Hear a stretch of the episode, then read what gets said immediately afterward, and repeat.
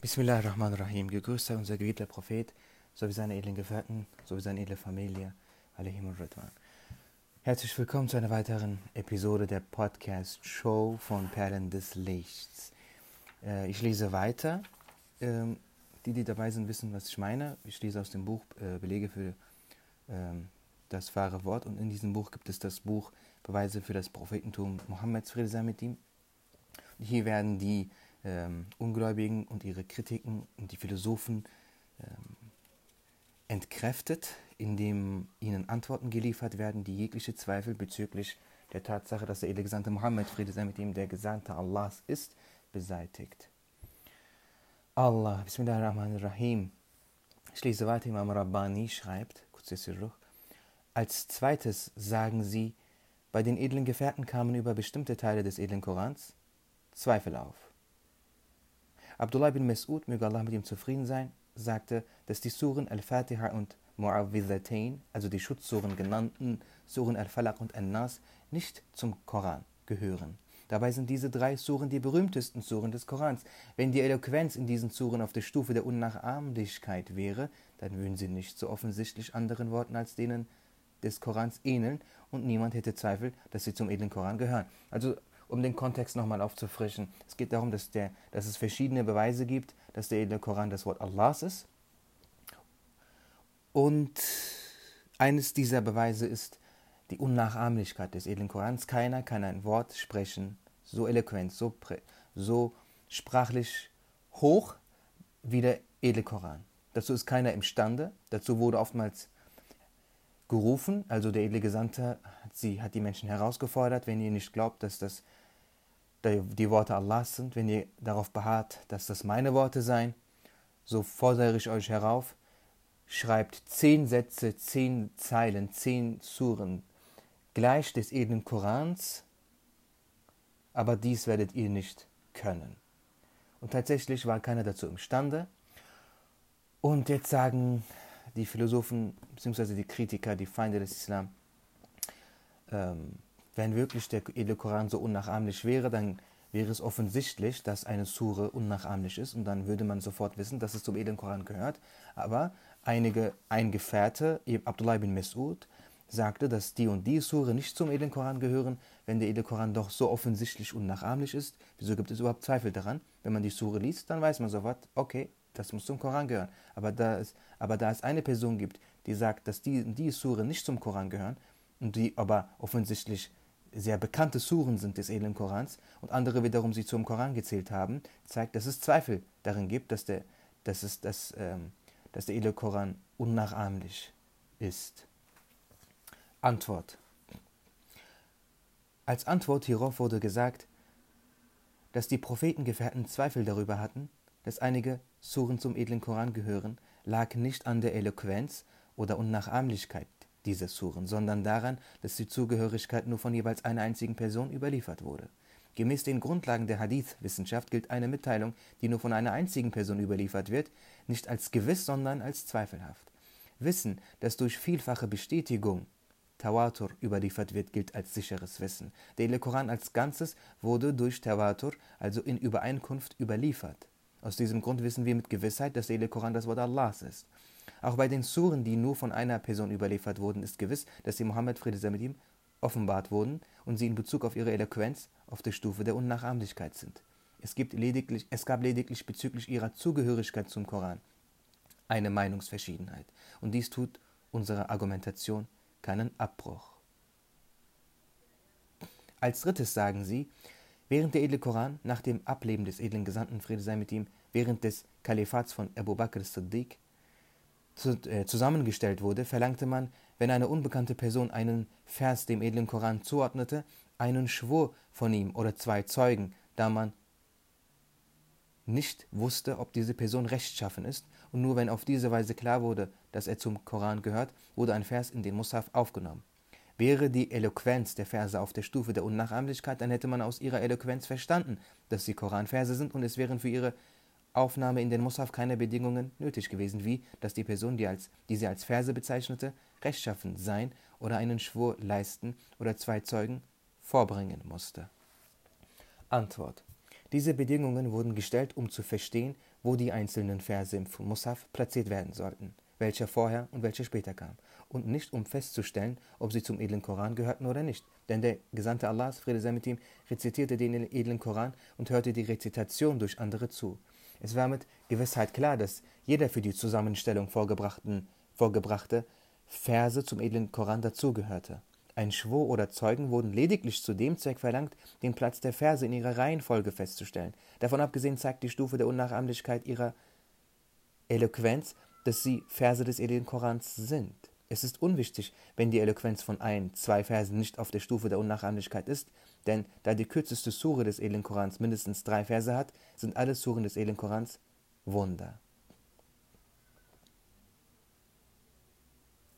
Als viertes sagen sie, jedes Handwerk, jeder Beruf hat seine Grenzen, an denen man zu einem Halt kommt und sie nicht überschreiten kann. Zu jeder Zeit gibt es einen Meister in seinem Handwerk, der seinesgleichen übertrifft. Es kann ja sein, dass Mohammed Friede sei mit ihm der klarste und eloquenteste Dichter seiner Zeit war und gedichtet hat, wie es die Dichter seiner Zeit nicht vermochten. Wenn man dies unnachahmlich nennt, müsste man auch immer, wenn ein Handwerker, der seinesgleichen überlegen ist, etwas vor hervorbringt, wozu seinesgleichen nicht in der Lage ist, dies ebenfalls unnachahmlich nennen. Das wäre jedoch eine unsinnige Aussage. Antwort. Unnachahmlich. Mu'jiz bedeutet etwas, das zu einer Zeit geschieht und einen enormen Wert hat, weil es von den meisten der Menschen jener Zeit nicht vollbracht werden kann und von jenen, die es vermögen, auf der höchsten Stufe vollbracht wurde und worüber es Einigkeit gibt, dass mit Menschenvermögen etwas Höheres nicht vollbracht werden kann und dass, wenn es jedoch wenn es doch jemandem gelänge, dies allein durch das Bewirken Allahs des Erhabenen geschehen kann. Was nicht derart ist, kann nicht unnachahmlich genannt werden. So verhielt es sich mit der Magie zur Zeit von Musa, Friede sei mit ihm. Jene, die zu dieser Zeit Magie praktizierten, wussten, dass die höchste Stufe der Magie die war, dass man in der Einbildung und Vorstellung Sachen, die nicht vorhanden sind, als vorhanden zeigt. Als sich der Stock von Musa, Friede sei mit ihm, in eine große Schlange verwandelte und die Schlangen, die sie mit ihrer Magie hervorgezaubert hatten, verschlang, verstanden sie, dass dies jenseits der Grenzen der Magie und des Menschenvermögens lag. Sondern glaubten sie an Musa, Friede sei mit ihm. Da der Pharao aber keine Ahnung von dieser Kunst hatte, glaubte er, dass Musa, Friede sei mit ihm, der Meister aller Magier sei, der den anderen die Magie lehrte. Auf gleicher Stufe war es zur Zeit, war zur Zeit von Isa, Friede sei mit ihm, die Wissenschaft der Medizin. Sie war enorm fortgeschritten und die Ärzte rühmten sich mit ihren Erfolgen. Es war die Ansicht der Spezialisten auf ihren Gebieten, dass es durch medizinische Mittel nicht möglich war, die Toten wieder zum Leben zu erwecken und die, Bild und die Blindgeborenen zum Sehen zu bringen. Sie glaubten, dass solches allein von Allah dem Erhabenen vollbracht werden könnte, könne. Zur Zeit von Mohammed, Friede sei mit ihm, hatte die Kunst der Dichtung und Eloquenz auf der arabischen Halbinsel ihre höchste Stufe erreicht. Die Araber rühmten sich untereinander aufgrund der Eloquenz der Gedichte, die sie vortrugen. Sieben solcher Gedichte hatten wegen ihrer Überlegenheit in der Eloquenz die Bewunderung aller Dichter gewonnen und waren an der Tür der Kaaba aufgehängt worden. Es hatte auch niemanden mehr gegeben, der in der Lage gewesen wäre, diesen ähnliches zu dichten. In Geschichtsbüchern wird darüber ausführlich berichtet. Als der Gesandte Allahs, Friede sei mit ihm, den, den edlen Koran verkündete, gab es unter den Dichtern viel Streit. Einige leugneten, dass er das Wort Allah sah und starben als Ungläubige.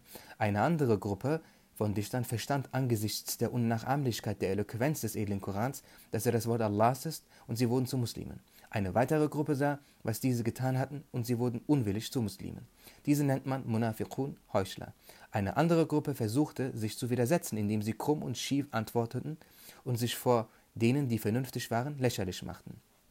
So erdichteten sie zum Beispiel als Entgegnung für den Vers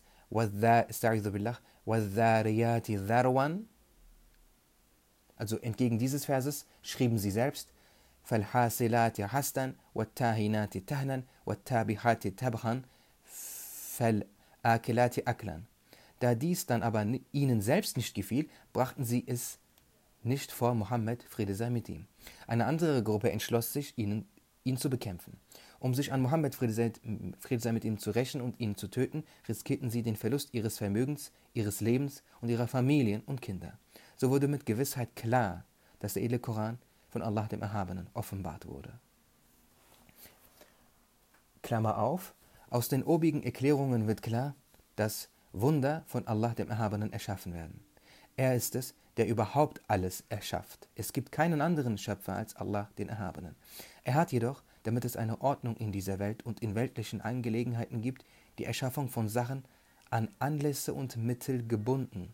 Jemand, der wünscht, dass eine bestimmte Sache erschaffen werde, hält sich an die Mittel für die Erschaffung dieser Sache und macht von ihnen Gebrauch. Die meisten dieser Anlässe sind Sachen, die durch Nachdenken, durch Erfahrung oder Berechnung gefunden werden können. Wenn das Mittel für die Erschaffung einer Sache ergriffen wird, dann erschafft Allah der Erhabene, wenn er wünscht, wenn er wünscht diese Sache. Mit dem Wunder Mu'jiza und der Wundertat Kerame aber verhält es sich nicht so. Diese erschafft Allah der Erhabene grundlos als etwas Außergewöhnliches. Sich an diese Sache zu halten ist, dass man dem Brauch Allahs des Erhabenen folgt. Sich an die Anlässe zu halten, dass äh,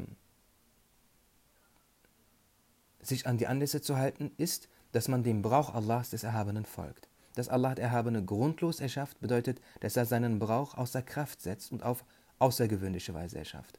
Wunder geschehen ausschließlich bei Propheten, Friede sei mit ihm. Bei Friede sei mit, ihr, Friede sei mit ihnen und bei sonst niemanden. Wenn man, um jemanden zu loben, sagen würde, er hat ein Wunder vollbracht oder er wurde durch ein Wunder errettet, würde dies implizieren, dass man sagt, er sei ein Prophet. Bei einer solchen Aussage schaut man nicht auf die Absicht, sondern auf die Aussage.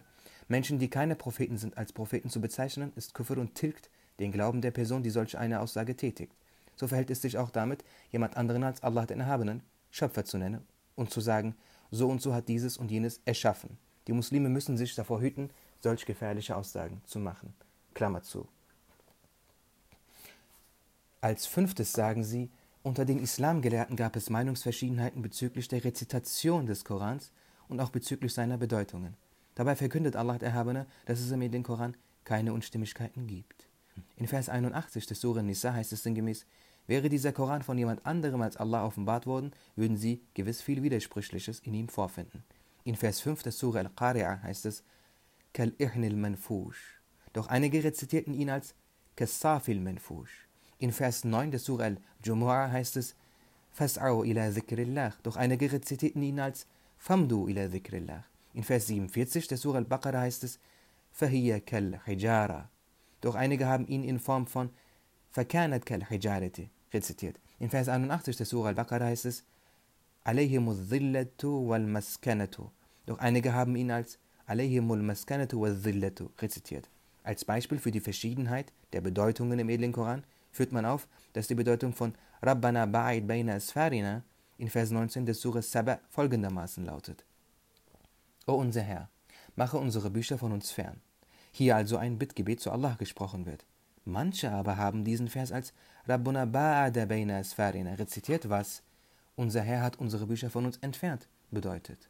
In Vers 115 des Surah Al-Ma'idah heißt es, Hal yastati'u rabbuka, was nimmt dein Herr dein Bittgebet an bedeutet. Doch manche haben diesen Vers in Form von Hal tastati'u rabbaka rezitiert, was betest du zu deinem Herrn bedeutet. Also das sind die ganze Zeit Beispiele, um zu sagen, guckt, es gibt Verschiedenheiten, Meinungsverschiedenheiten. Dabei steht doch im edlen Koran, dass es keine Widersprüchlichkeit gibt. Antwort. Es war immer nur jeweils eine Person, die die genannten verschiedenen Rezitationen machte. Die Tefsir-Gelehrten und Koranüberlieferer haben die unterschiedliche Rezitationsweise dieser Einzelpersonen abgelehnt. Sie akzeptierten jene Rezitationsweisen, die in Übereinkunft und Übereinstimmung überliefert wurden. Unser Prophet, Friede sei mit ihm, sagte, der edle Koran wurde in sieben Lesevarianten Ahruf, Singular Harf, hinabgesandt. Diese sind alle eine Heilung und zureichend. Aus diesem Grund beeinträchtigen jene Unterschiedlichkeiten in der Rezitationsweise und Bedeutung des edlen Korans keineswegs seine Unnachahmlichkeit, seinen Wundercharakter. Klammer auf, das Wort Harf, Plural Ahruf, wörtlich Buchstabe, Partikel, im besagten Hadith meint Lesevariante und Rezitationsweise. In dem Mushaf, den der ehrwürdige Abu Bakr an, zusammenstellen ließ, waren alle diese sieben Lesevarianten enthalten. Als der ehrwürdige Uthman an, Kalif war, versammelte er die edlen Gefährten und man einigte sich, dass die neu zusammengestellten Mushafs in der Form sein sollten, wie der Gesandte Allahs den edlen Koran im letzten Jahr seines Lebens rezitiert hatte. Nunmehr ist es wajib, den edlen Koran auf diese Weise zu rezitieren.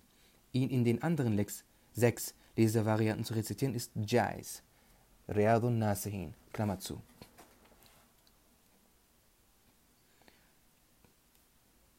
Hm. Ich frage mich, ob ich weiterlesen soll oder ob ich den Cut setzen soll, um bei dem nächsten Mal weiterzumachen. Ich glaube, ich mache beim nächsten Mal weiter. Das ist schon viel Input.